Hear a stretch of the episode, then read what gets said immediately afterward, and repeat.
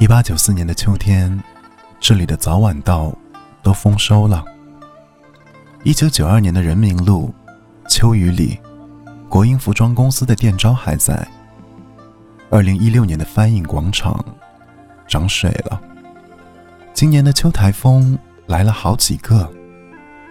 时间匆匆走过，只留下人的故事。瓯江的船老大守着一盏灯，他心里在想什么呢？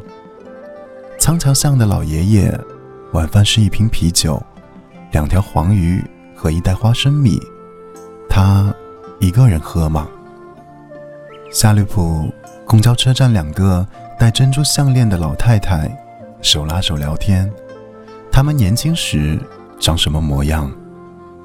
咖啡馆里自拍的女孩，笑起来和桂花香一样美。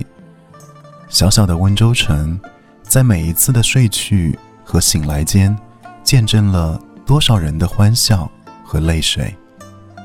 四季流转，岁月变迁，而我始终在你身边。我是易凯。